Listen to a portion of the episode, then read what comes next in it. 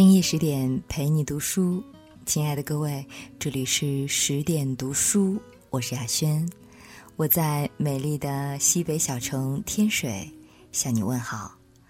那今天晚上我们要分享到的这篇文章，来自著名的哲学家罗素。兴趣越多，快乐就越多。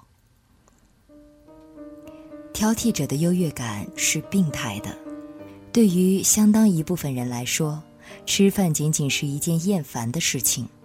不管食物如何精美，他们总是提不起兴致。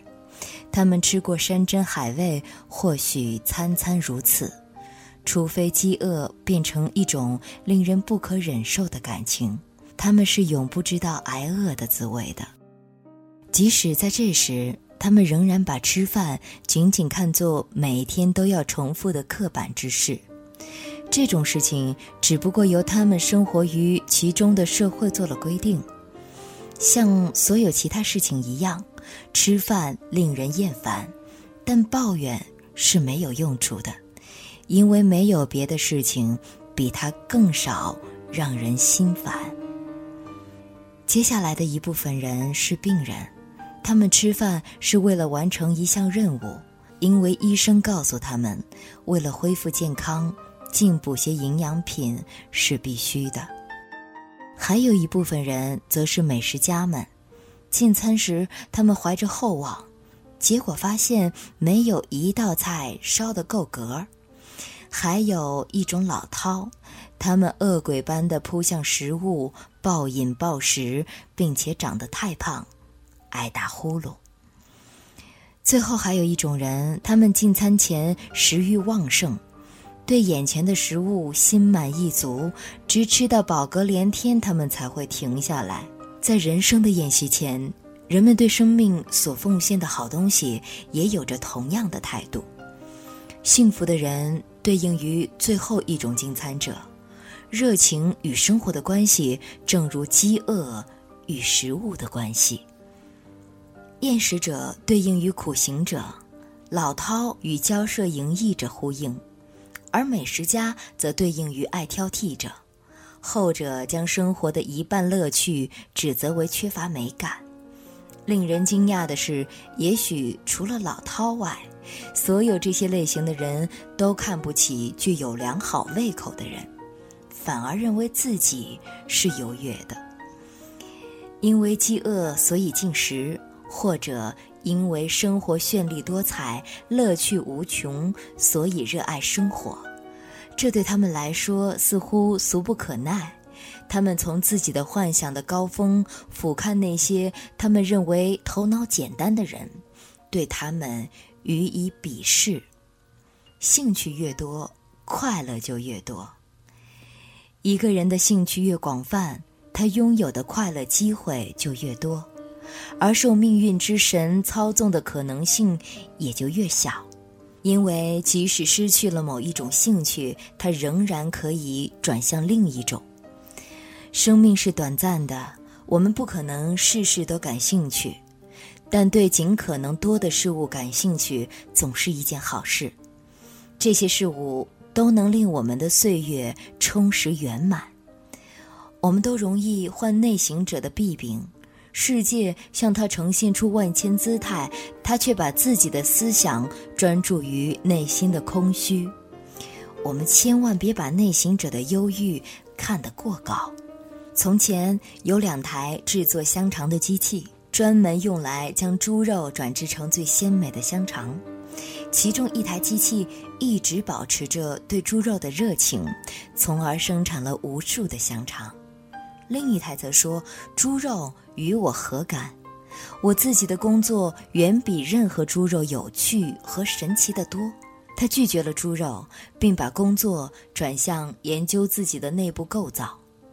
而一旦天然食物被剥夺，它的内部便停止了运转。他越是研究这内部，对他来说似乎越发空虚和愚蠢。所有那些进行过美妙运转的部件都纹丝不动了。他不明白这些机器部件究竟能干什么。这第二台制肠机就像是失去热情的人，而第一台则像是对生活保持着热情的人。心灵也许是一部奇异的机器，它能以最令人惊奇的方式把它获得的材料结合起来。但是如果缺乏了来自外部世界的材料，它便会变得软弱无力。心灵与制长机的区别是，由于事件只有通过我们对他们发生兴趣，才有可能成为我们的经验，因此心灵必须自己为自己获取材料。如果事件不能激发我们的兴趣，我们便不会去利用它们。因而，一个注意力向内的人会觉得一切都不值得他去关注。一个注意力向外的人，在他偶尔审视自己的灵魂时，则会发现那些极其丰富、有趣的各类成分被解析和重组成了美妙的、富有教义的形式。对事物、人类、旅行的热情，热情的形式是数不胜数的。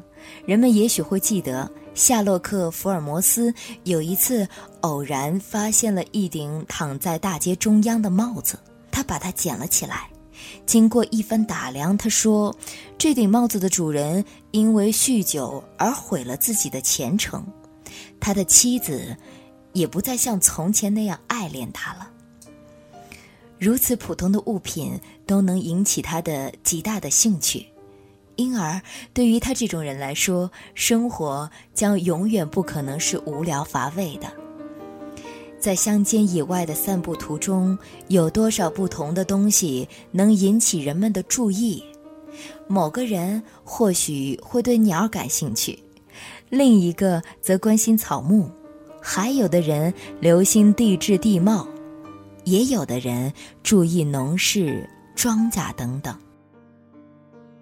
如果你有兴致，那么上述其中任何一项都会是有趣的，其他的也一样。一个人只要对其中的一种感兴趣，就比不感兴趣的人更好的适应了这个世界。同样，不同的人对待自己的同类，态度的差异何其惊人！在一次长途火车旅行中。一个人会对同车的旅客视而不见，而另一个则会对他们进行归纳、分析他们的性格，并对他们的状况做出相当准确的判断。甚至他也许会了解到其中几个人的个人隐私。人们在弄清别人方面所表现出来的差异，也同样的反映在人们对别人的感觉之中。有些人总是发现所有的人都让自己受不了，而有些人则会很快的、很容易的对那些与自己接触的人产生友好的感情，除非有某些明显的理由，他们才会产生别种感情。再以旅行为例，有一些人将游遍好几个国家。但他们总住在最好的旅馆，吃着与在家中吃的东西一样的食物，约见那些在家中见到的同样的富翁，谈的话题也与他们在自豪餐桌上谈的相同。这些人一旦回家，他们唯一的感受只是为结束了昂贵旅行的烦恼而如释重负，而另一些人。不管走到哪里，他们都在寻找那些独特的东西，并结识当地的典型人物，观察任何有历史或社会意义的东西，品尝当地的食物，学习当地的风俗和语言。回家时带去一大堆新的快乐欢愉。对生活充满热情的人更优越。在各个不同的情况下，对生活充满了热情的人，比那些没有热情的人更加优越。即使那些不愉快的经验对那些热爱生活的人来说也有益处。我为见过一群中国人和一处西西里村庄而感到高兴，虽然我不能说当时的心情是极为愉快的。爱冒险的人喜欢诸如船只失事、兵变、地震、大火灾等所有这类不愉快的经历，只要他们不危及其健康。举地震这个例子来说，他们会惊呼：“地震原来如此！”由于这是一桩新鲜事，增加了他们对世界的了解，因而他们为此感到高兴。如果认为这些人不受命运的摆布，这并不是正确的，因为如果他们失去了健康，很可能在同时也会失去热情。但也并非一定如此。我曾经认识一些长年累月受尽折磨的人，但直到临死的最后一刻，他们仍然对生命保持着热情。有些疾病能摧毁人的热情，有些则不一定。我不知道生物化学家现在能否区分这两类疾病。也许当生物化学取得了更大的进展以后，我们都会有机会服用那些能确保我们对一切感兴趣的药片儿。但在那一天到来之前，我们还得依赖对生活的常识性观察，以便判断哪些因素使得一部分人对一切均感兴趣，而使另一部分人对一切全无兴趣。要知道，一旦兴趣被引发出来，那么他们的生活就会从单调、沉闷中解脱出来。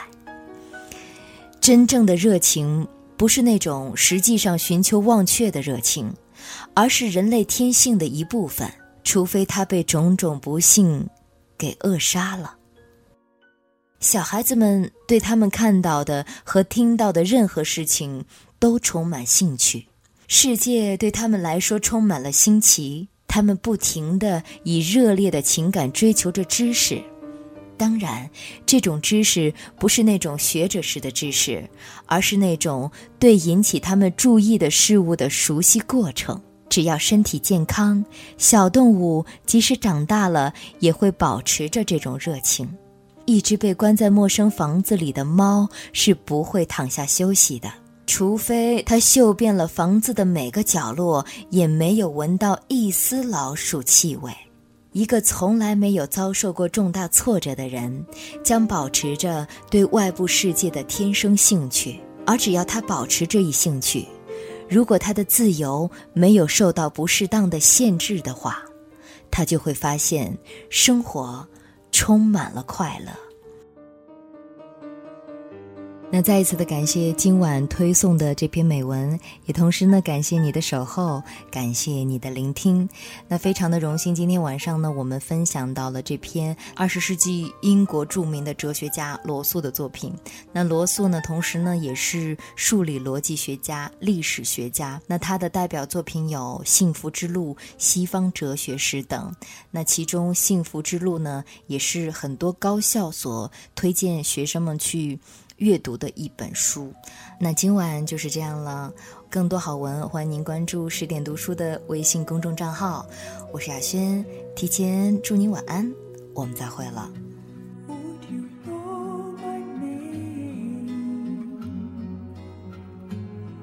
I find